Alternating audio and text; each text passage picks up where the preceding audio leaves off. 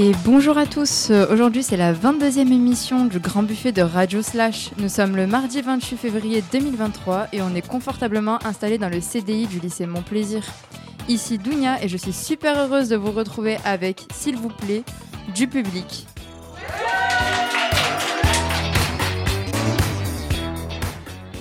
Au menu aujourd'hui pour ce grand buffet, une émission spéciale bande dessinée avec un invité de marque, scénariste d'une trentaine de BD et photographe à ses heures, Laurent Galandon. Bonjour. Bonjour Laurent Galandon et bienvenue sur Radio Slash. Eh ben, merci de m'accueillir. Comment allez-vous? Eh ben, ça va plutôt bien. Plutôt bien. Je suis toujours euh, content de venir euh, sur une radio, euh, rencontrer des radiolibristes en herbe, donc c'est génial. Alors, euh, toute l'équipe du Grand Buffet est présente. Nous avons Clarence, Valentin, Marine et même des invités, Salomé et Augustin, nos voisins du lycée d'à côté, l'IND. Salut à tous Salut, bonjour. Vous, a- euh, oui. Vous avez prévu plein de surprises, des chroniques, des critiques, des billets d'humeur et même un micro-trottoir sur le thème de la BD. Mais avant tout ça, on débute avec Valentin et les actualités. À toi Valentin.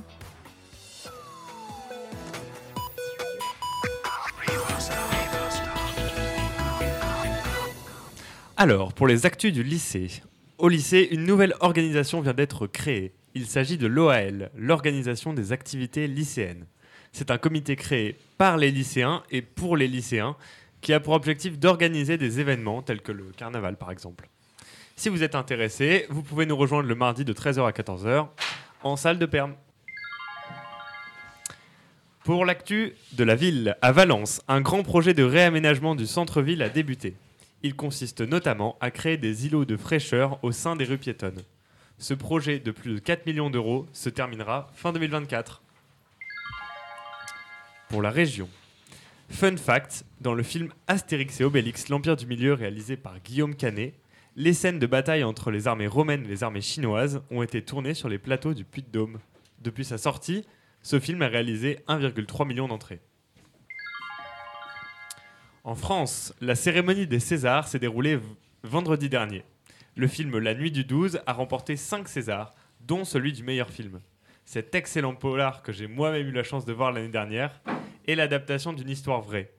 Il s'agit de la mise en scène d'une enquête de la PJ de Grenoble sur le meurtre du- d'une jeune femme qui a eu lieu dans les environs de Grenoble en 2013. Clin d'œil à notre invité, la 50e édition du Festival de la BD d'Angoulême qui s'est déroulée fin janvier a récompensé Riyad Satouf, l'auteur emblématique de l'Arabe du futur. Pour l'actualité mondiale, alors que la France se prépare au JO de Paris 2024, le Japon organise, lui, la première Coupe du Monde de collecte de déchets. Là-bas, la discipline est pratiquée depuis 2008. Le principe est simple, chaque équipe constituée de trois personnes dispose d'une heure pour ramasser et trier le maximum d'ordures dans une zone donnée. Une vingtaine de pays se préparent à participer au premier mondial du genre qui aura lieu en novembre au pays du soleil levant. Voilà, c'est tout pour aujourd'hui.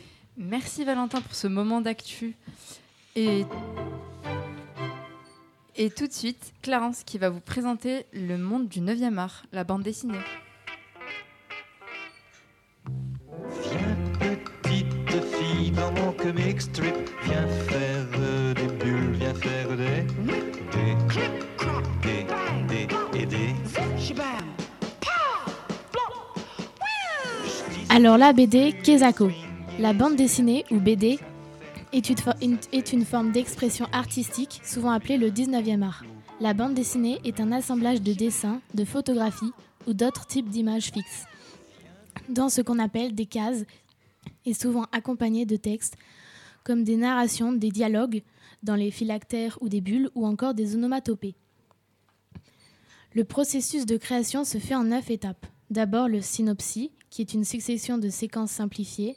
Ensuite le scénario, qui consiste à découper les séquences en différentes parties. La recherche graphique, c'est la recherche de documents pour les différents personnages, décors, etc.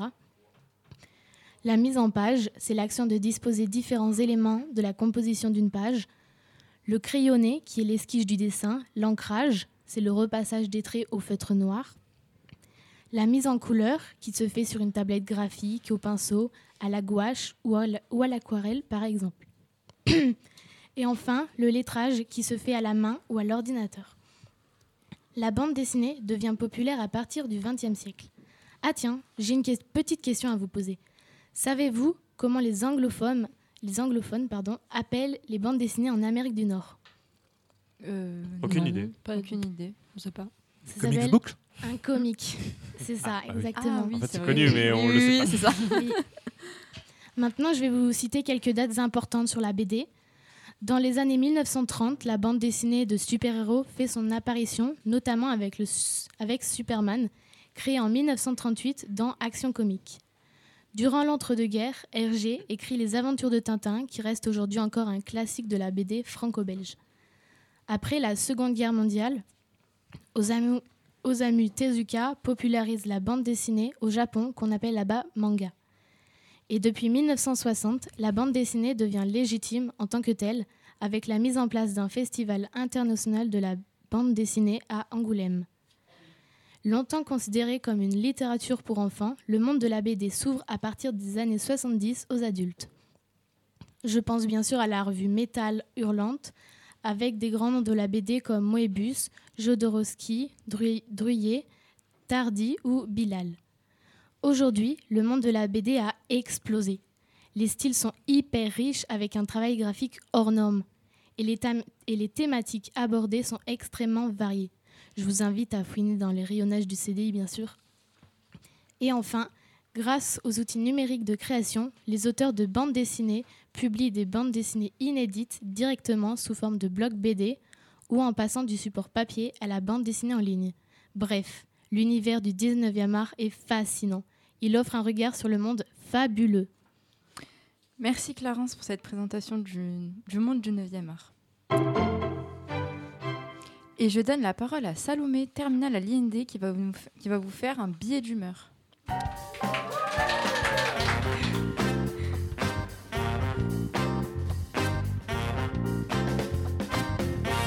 Bonjour mon plaisir, Ah, c'est une joie, que dis-je, un honneur d'être invité pour la troisième fois à Radio Slash pour vous présenter nos chroniques.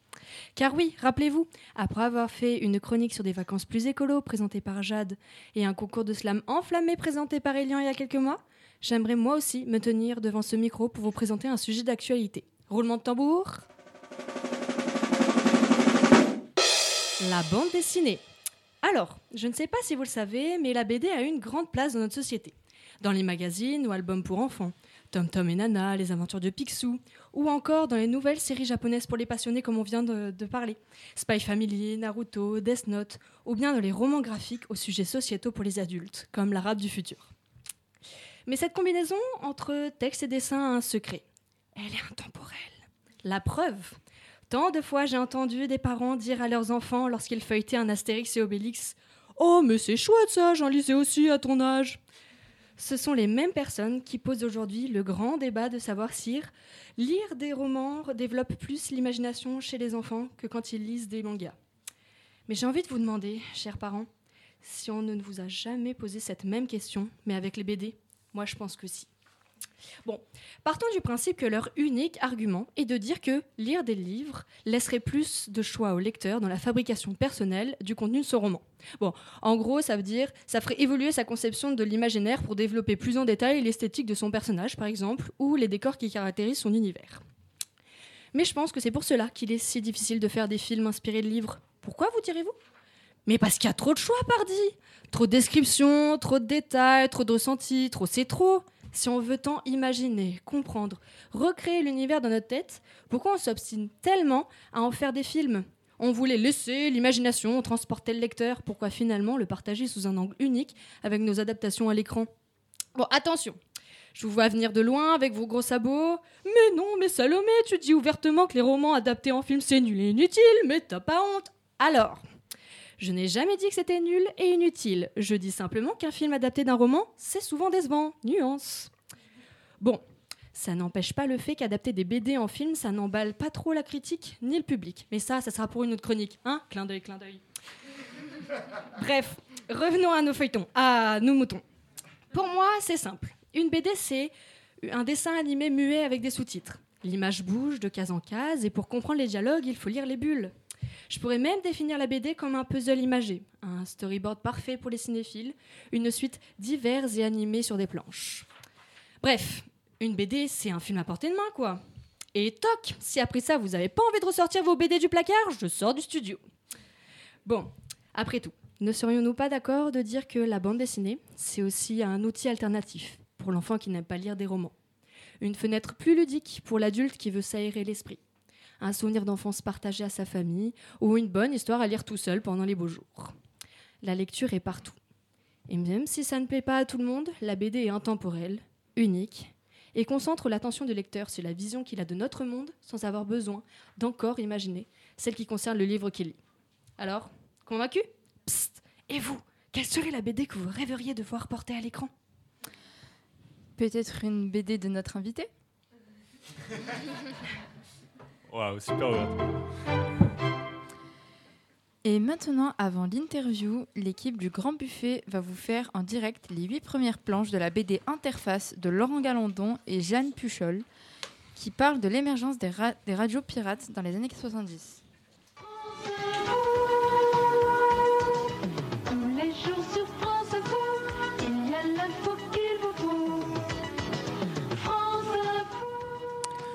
Vous avez longtemps hésité avant d'accepter notre invitation.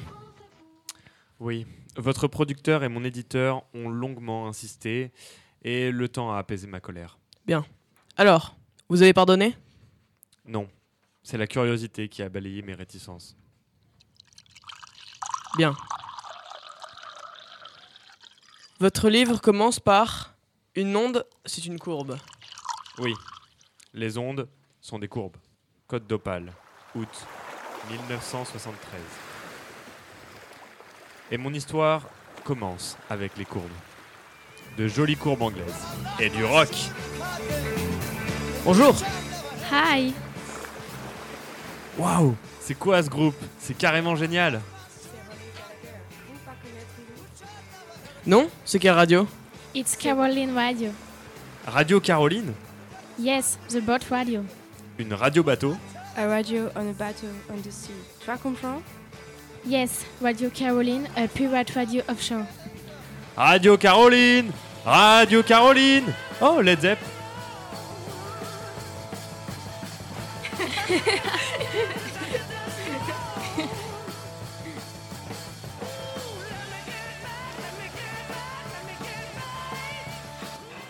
En direct des eaux internationales, et malgré la tempête qui rugit autour de nous, Mélange sourdine, faudrait pas réveiller mes darons.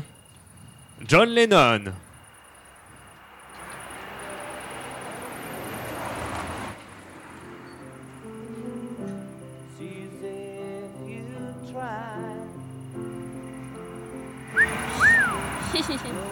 Too funny. Merde, on a l'air finaux. We come Wa- Wait a minute On passe par la fenêtre. Je ne veux pas qu'on prenne le risque de réveiller mes parents. Ah, Bon, tu te magnes On prend la racine là, nous. ouais J'ai- J'aime pas ça, j'aime pas, j'aime pas ça. You're a strange spirit. How do you climb on your mast? Euh, comprends pas. Euh, on met de la musique? I wanna live, I wanna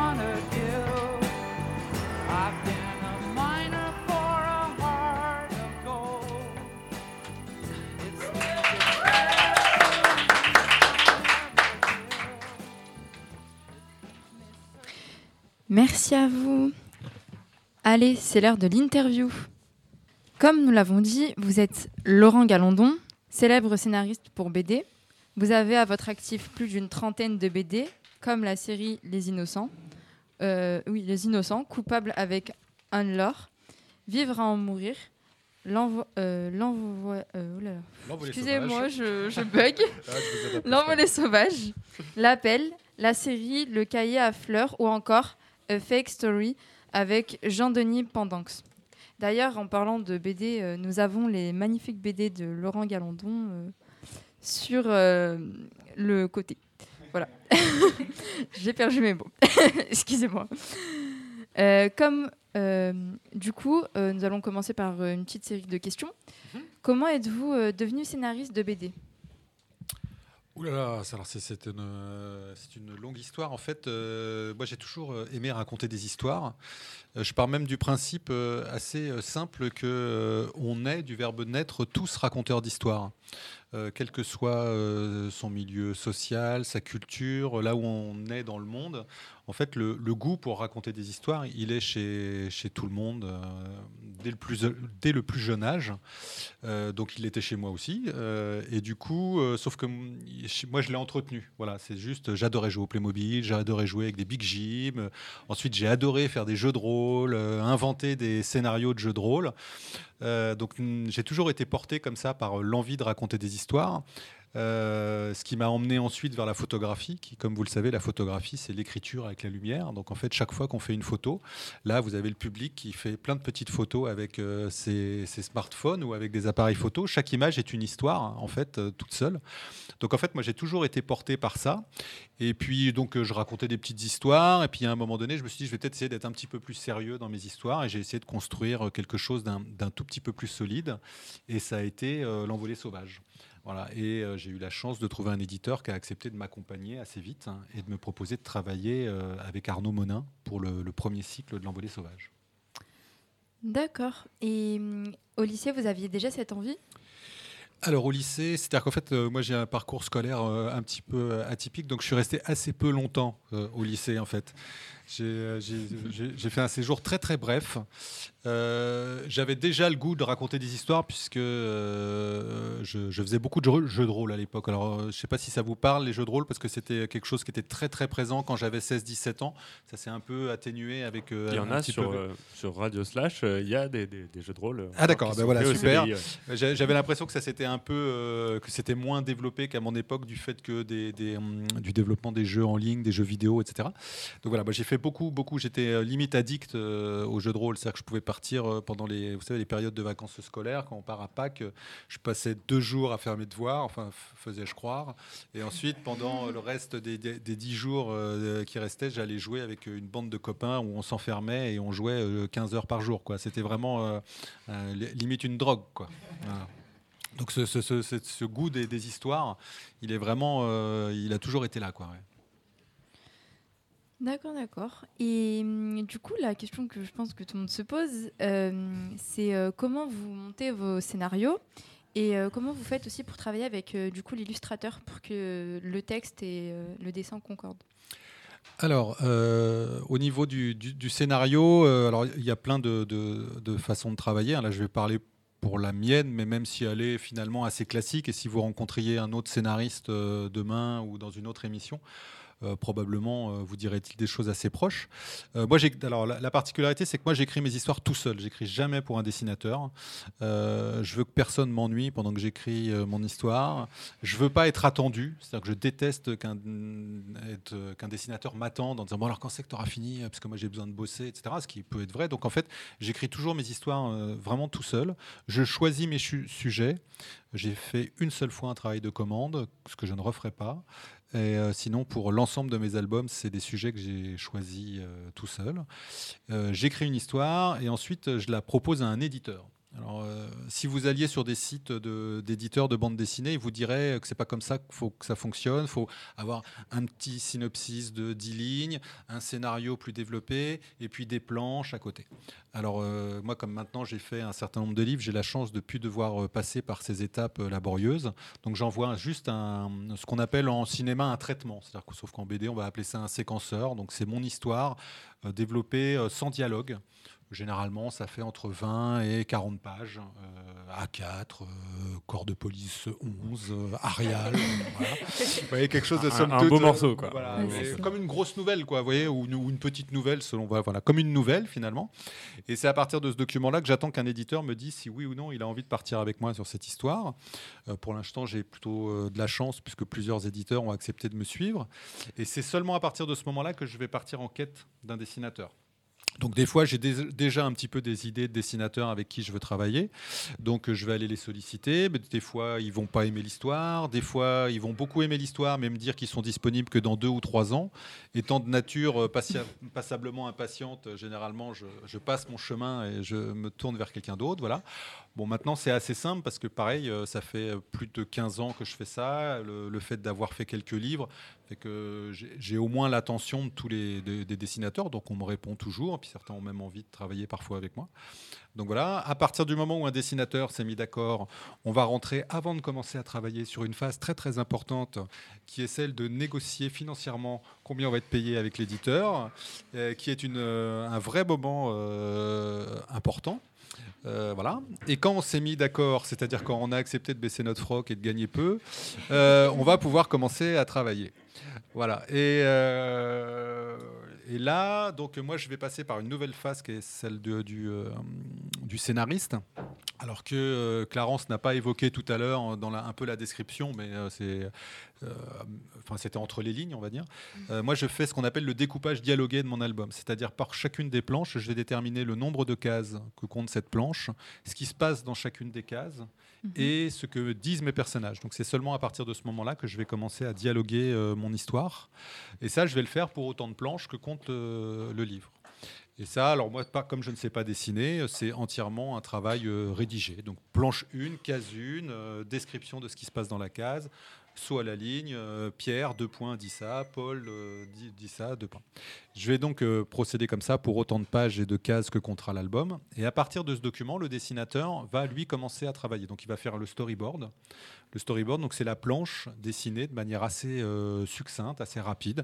Alors c'est variable en fonction des dessinateurs. Il y a des dessinateurs qui font vraiment des storyboards euh, Monsieur et Madame Patate. hein, Vraiment, vous voyez, c'est des, Mhm. des cercles, de, deux ronds, euh, deux traits pour euh, deux traits pour les bras.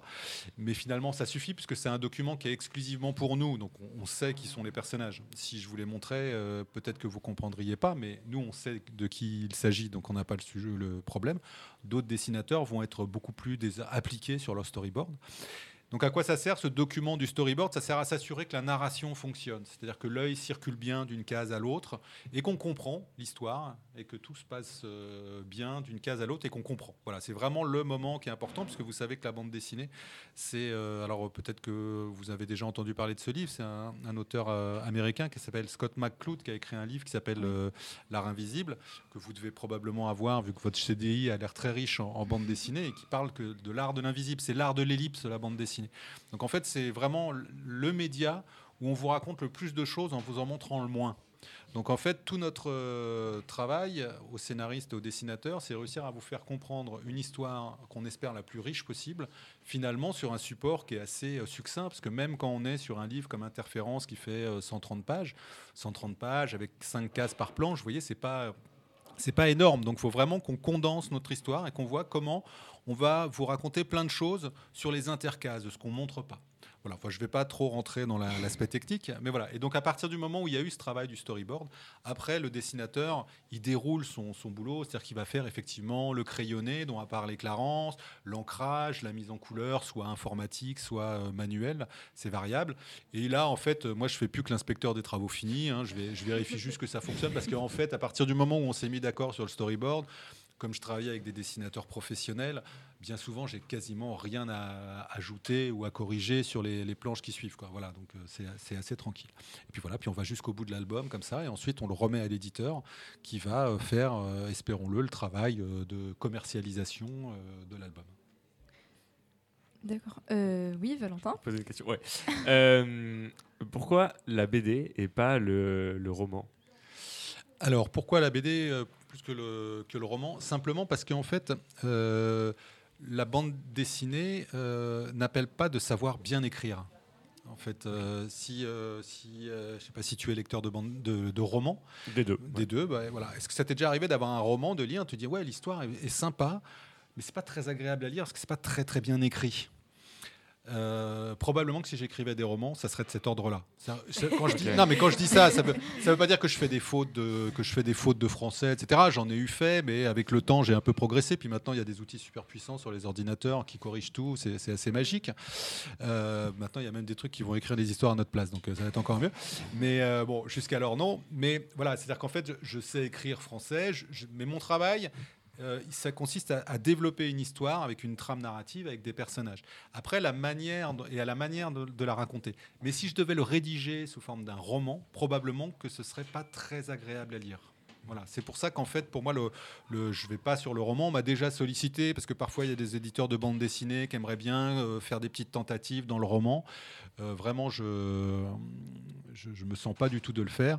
Et puis par ailleurs, l'autre point qui est quand même important, c'est que le, roman, ça prend beaucoup de temps.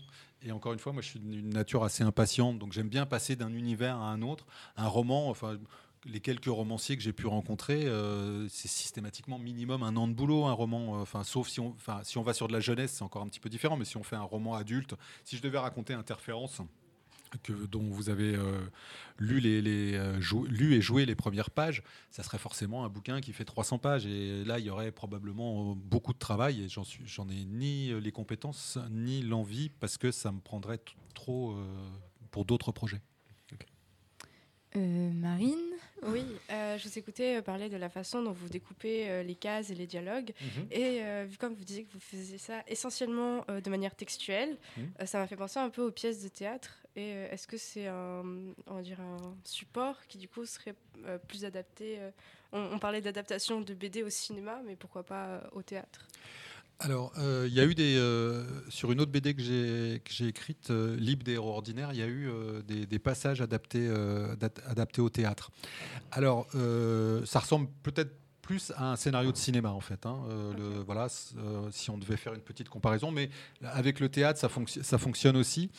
À la différence qu'il y a une petite euh, subtilité, je dirais, entre l'écriture pour la bande dessinée et l'écriture théâtrale, ou même l'écriture cinématographique.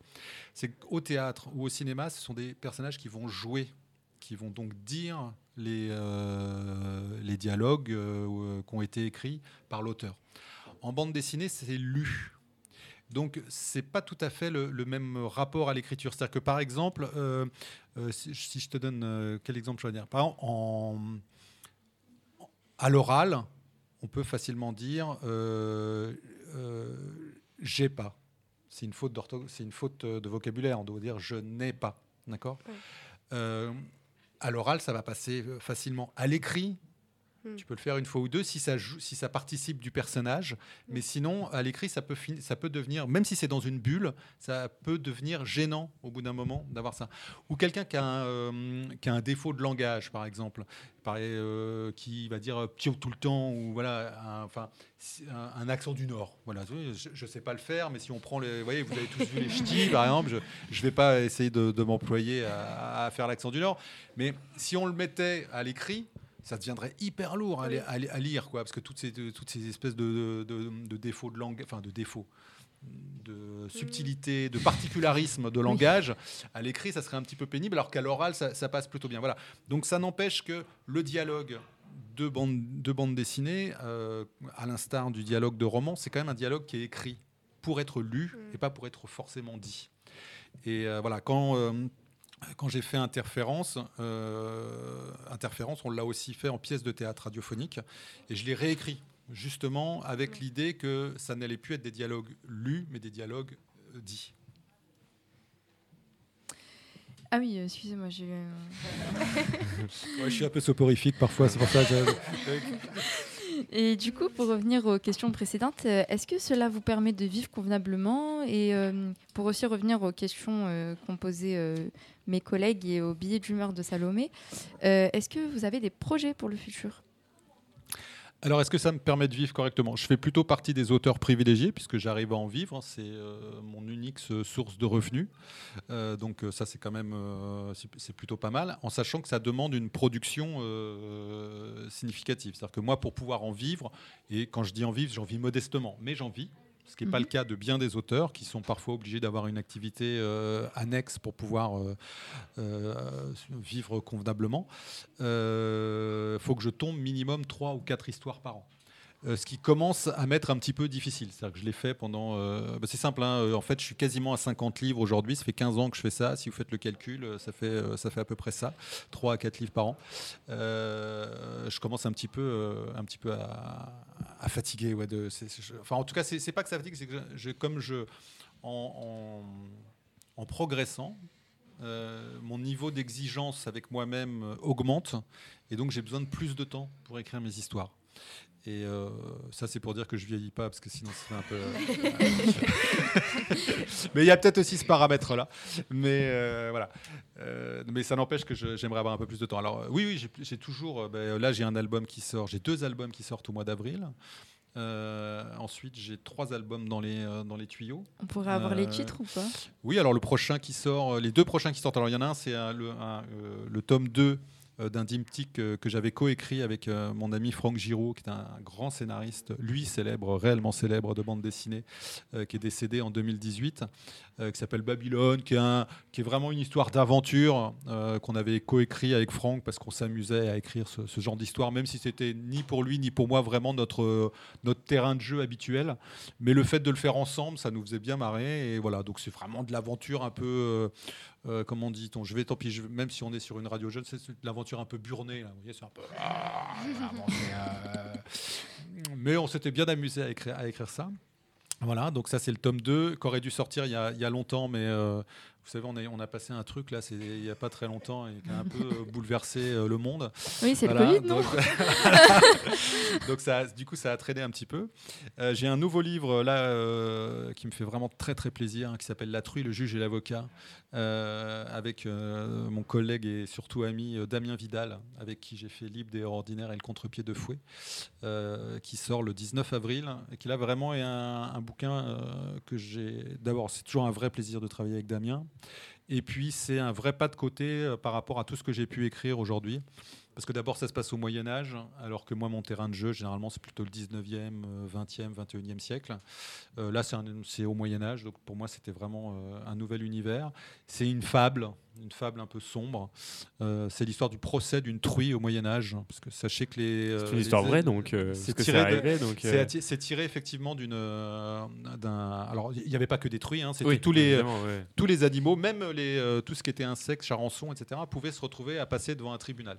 Tout ce qui était insectes, etc., c'était plutôt le tribunal ecclésiastique parce qu'on considérait que les, ces- ils n'avaient pas d'âme, alors que tout ce qui était mammifère, c'était un tribunal qu'on pourrait qualifier de droit commun, où euh, les animaux étaient conduits euh, et pouvaient se retrouver euh, sur Et effectivement, Ils pouvaient se défendre, etc. alors ils se défendaient, enfin, ils avaient un avocat. J'avais vu que selon ce qu'il faisait, par exemple, euh, si euh, il commençait à grogner pour le cochon, ça pouvait être interprété comme des aveux. oui, dans voilà, c'est ça. cas, Il pouvait y avoir ça. Et alors, en fait, il y a un, un- un- effectivement un, un procès qui est un petit peu plus documenté que les autres, parce qu'en fait, finalement, ça se passe au Moyen Âge, donc la documentation est quand même euh, assez succincte sur le sujet. Mais il y en a un qui est un petit peu plus euh, documenté que les autres, c'est euh, le, procès de la truite Falaise. Falaise, c'est une région en Normandie. Et où c'était, il y avait un truc qui était euh, assez incroyable, c'est que cette truite, quand elle a été conduite, alors euh, ah oui, alors on, me fait signe qu'il faut que je parle moins parce qu'en fait je suis un peu bavard. Euh, donc cette, la, truie a été conduite, alors je sais plus si c'est au bûcher ou, ou à la pendaison, mais elle était habillée d'une robe de femme. Et euh, bien sûr, on ne sait pas pourquoi, euh, au moment de son, sa condamnation, elle était euh, habillée d'une robe de femme. Et donc, du coup, pour un scénariste, c'est carrément euh, super bien parce qu'on peut inventer tout ce qu'on veut autour de, autour de ça. Voilà, donc c'est cette histoire-là.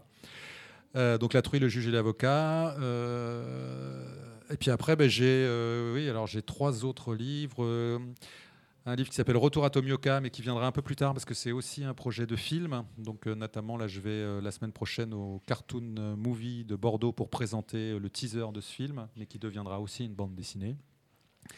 Un autre livre qui s'appelle Le dernier costume n'a pas de poche, qui sera dessiné par un super dessinateur italien, mais ça c'est pour dans un petit moment, qui est un sujet autour de des migrations des subsahariens. Euh, c'est une histoire que j'ai écrite suite à un voyage euh, en Tunisie, où j'ai été vivre chez un pêcheur tunisien pendant dix jours euh, l'année dernière.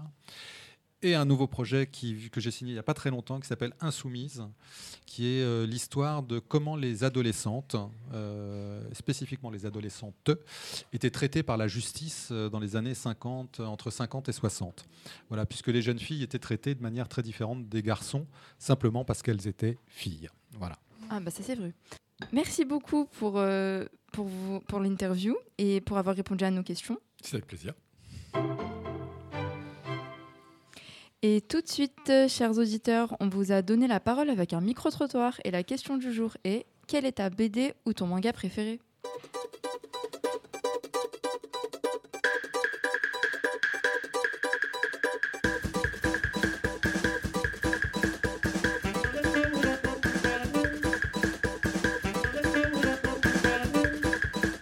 Quel est ton manga ou ta BD préférée? Hum, je pense que je dirais Corto Maltese, dessiné par Hugo Pratt. Euh, J'adore les aquarelles, vraiment. Euh, j'aime bien le manga Orange. Et euh, en BD, euh, j'aime bien euh, Lulu et Nelson. Euh, en manga préféré, j'aime bien Radiant et en BD, je dirais Les Légendaires. C'est Deux Cap et Deux Crocs. Euh, J'hésite en fait entre Deux Cap et Deux Crocs et Philémon, même si c'est pas du tout dans, dans, le même, euh, dans le même registre.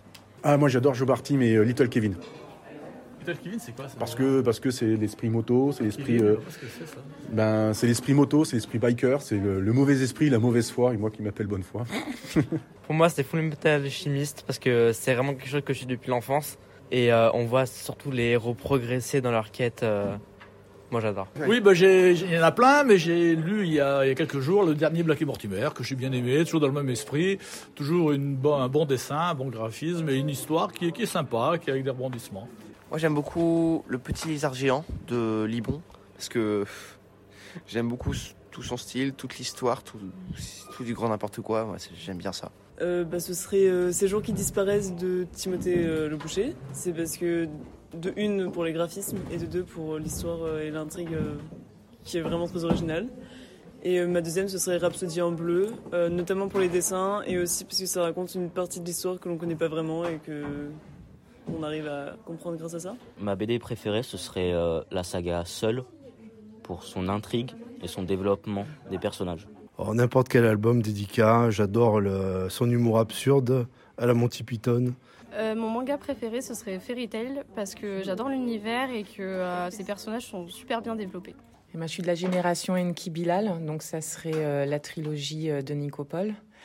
Et puis j'aurais du mal à ne pas parler d'Isler, euh, 20e-ciel.com. Et bah, c'est les légendaires de Patrick Sobral parce que euh, il y a eu beaucoup beaucoup de tomes et je trouve que l'histoire est très bien conçue et très bien évoluée et même les derniers tomes en fait ils ont tous des rapports entre les autres et c'est très très bien pensé et c'est très satisfaisant. Et euh, par contre, j'ai bien aimé euh, les Indes fourbes. J'ai j'ai adoré. Seul le silence. j'ai bien aimé aussi parce qu'en fait, c'était atypique. C'était une une de mes premières BD où c'était un peu euh, une sorte de, policier en fait. Et donc, ça, ça, ça, ça, ça changeait. C'était un policier suspense, plutôt suspense. Et euh, la Horde du Contre-le-Vent. Alors, la Horde du Contre-le-Vent, c'est un peu. euh, j'avais essayé le livre, je ne suis pas arrivé, je me suis arrêté au bout de la centième page. Et quand j'ai vu qu'il y avait la BD qui était sortie, euh, j'ai euh, j'ai très apprécié et j'ai beaucoup plus euh, compris avec la BD et les images qu'avec le vocabulaire du livre. Ma BD préférée, c'était Rahan, donc euh, l'homme de l'âge de pierre, et c'était sur l'avant, à l'époque où des- de tout ce qui était homme préhistorique, etc. Super intéressant. Mon game préféré, c'est euh, One Punch Man. Parce que euh, dedans, il y a un héros qui euh, défonce tout. Genre, il bat tout le monde. Mais euh, on pourrait se croire que c'est un peu incomplet comme histoire et que ça vite lassant. Mais en fait, les personnages secondaires sont extrêmement bien développés. Et euh, c'est très marrant. Mon manga préféré, c'est euh, My Hero Academia, parce que j'aime beaucoup les scènes d'action et les illustrations euh, du manga. Euh, les personnages sont aussi attachants et complets. Et euh, je trouve que c'est un manga très équilibré en fait. Moi, ma- mes BD préférées, c'est celles qui sont faites par Laurent Galandon, parce que j'adore tout ce qui est fait. Comme par exemple euh, Fake Story. C'est trop trop trop bien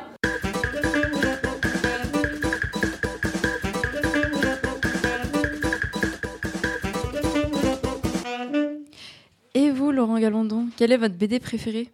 Alors c'est une question euh, difficile. En fait, je- en fait, j'en ai deux, je pense. hein. Euh, quand on me pose cette question, je réponds toujours, euh, j'apporte toujours cette réponse. En fait, j'en ai deux dans des registres très différents. La première, c'est la quête de l'oiseau du temps de Le Tendre et Loisel. Parce que je pense que euh, avec la suivante que je vous donnerai après, ce sont les rares BD qui euh, m'ont presque fait pleurer, voire fait pleurer. Ce qui, euh, j'adore la bande dessinée, mais il y a peu de bandes dessinées qui ont provoqué une émotion euh, au point de me tirer des larmes, même s'il y en a plein qui ont provoqué des émotions, mais voilà. Et euh, la seconde, ça serait euh, Lulu, une femme nue de Étienne Davodo, qui m'a également profondément touché. Voilà, donc dans deux registres, puisque la quête de l'oiseau du temps, pour ceux qui connaissent pas, c'est vraiment de, une des premières grandes sagas d'heroic fantasy. Euh, et euh, Lulu, une femme nue d'Étienne Davodo, on est sur euh, une chronique sociale euh, tendre et mm, intelligente. Enfin, voilà, c'est les deux bandes dessinées qui euh, m'ont fait kiffer un mort. Merci pour votre réponse. Et nous passons à Bérénice pour la critique du manga 3 Yakuza et une otaku.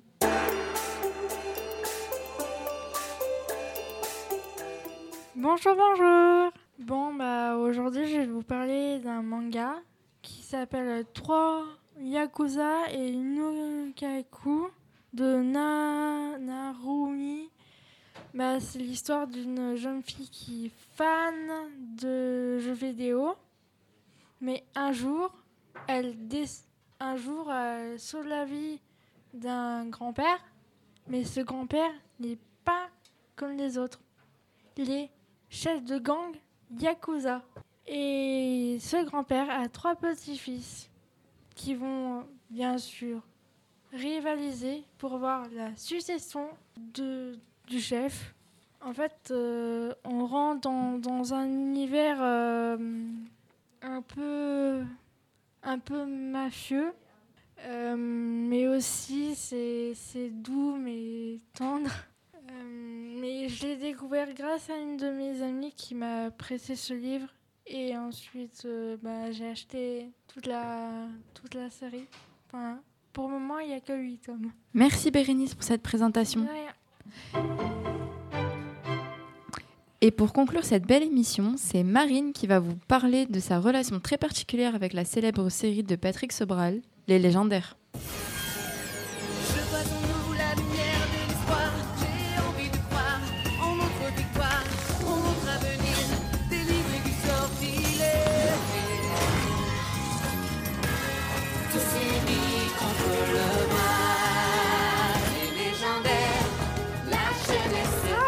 C'est ça Arrête Bah, c'est le, générique du dessin animé Les Légendaires. Ah ouais, mais non, faut pas ça. Ouais. Moi, mon histoire, elle, elle a commencé bien avant ça. Je devais avoir quoi, euh, 8 ou 9 ans, et donc euh, à cet âge-là, bah, je rêvais que euh, de mondes imaginaires remplis d'elfes, euh, de personnages mi-hommes, mi-animaux, euh, des créatures magiques. Et euh, bah, je trouvais ça trop dommage, bah, déjà que ça n'existe pas dans la vraie vie. et puis qu'il y ait, à ma connaissance, aucun auteur euh, ou euh, aucune personne qui n'ait fait euh, d'histoire avec euh, tout mélangé.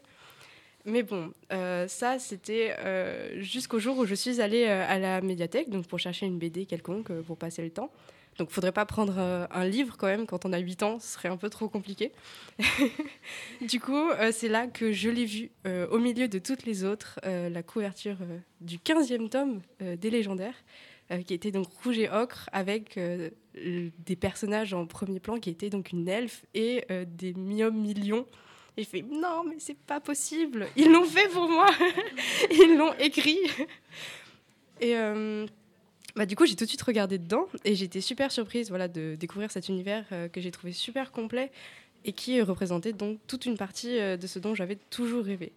Et euh, bah, ça a vraiment concrétisé un peu toutes mes attentes. Euh, donc ouais, vous l'aurez compris, j'ai commencé les légendaires par le tome 15. Bon, c'est pas le meilleur moyen pour commencer une série d'attaquer en plein milieu, mais euh, j'ai quand même adoré. Et donc, euh, s'en est suivi après tout un tas d'échanges avec mes amis. Donc, on se les prêtait mutuellement pour pouvoir lire les derniers tomes, ceux qui étaient sortis.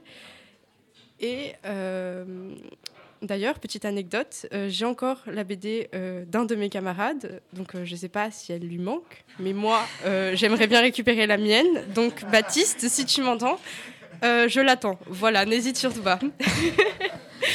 Après, euh, c'est sûr que c'est une série que j'ai pas mal suivie, mais après, bon, j'ai grandi et euh, j'ai un peu lâché, j'ai un peu arrêté euh, de les acheter. Et un jour, s'est présenté l'occasion, j'étais chez un ami, donc je savais que lui aussi, il en avait quelques-unes, et je me suis dit, bon, bah, je vais rattraper mon retard, je vais les lire, et comme ça, ça m'avancera et je serai pas obligée de les acheter. Et donc, je, je commence, je me pose et je passe toute l'après-midi à savourer case après case, jusqu'à ce que je m'aperçoive en fait que c'est la fin. La fin des légendaires.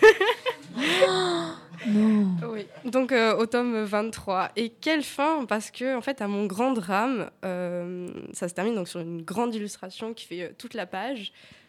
Mais bah, je l'ai trouvé bâclé, en fait. J'ai trouvé que les personnages étaient moins bien dessinés que dans le reste de la BD. Et ça a un peu brisé euh, tout... tout mon rêve. Mais bon. après. Donc c'est sûr que c'est un peu amer que j'ai terminé du coup les légendaires, euh, mais c'est quand même euh, une série euh, bah, que j'ai beaucoup aimée et qui continue du coup via un peu ses dérivés, les origines, les parodias, les chroniques de Darkel. euh, mais bon, ça reste quand même la fin de l'aventure principale. J'en garderai quand même un très bon souvenir. D'ailleurs, je vous encourage à la lire. Les dix premiers tomes sont au CDI. Mais pour moi, c'est vrai que ça restera toujours une belle partie de mon enfance, remplie de partage, de joie et d'aventure. Merci Marine. Et c'est ainsi que se termine notre émission spéciale autour du monde de la BD. Un immense merci à Laurent, à Laurent Galandon d'avoir été notre invité. Nous sommes très honorés. Merci à vous. Un grand merci à Salomé de l'IND pour sa participation à notre émission. C'était bien sympa. Merci aussi à Augustin pour avoir prêté sa voix sur l'extrait de la BD Interface. Merci à tous les chroniqueurs Clarence, Valentin, Marine et Bérénice. Merci à vous, chers auditeurs, de nous avoir écoutés. Merci à Monsieur Noureux en coulisses. Et euh, tiens, d'ailleurs, on me glisse à l'oreillette que sa fille Célestine a 10 ans aujourd'hui. Bon anniversaire à Célestine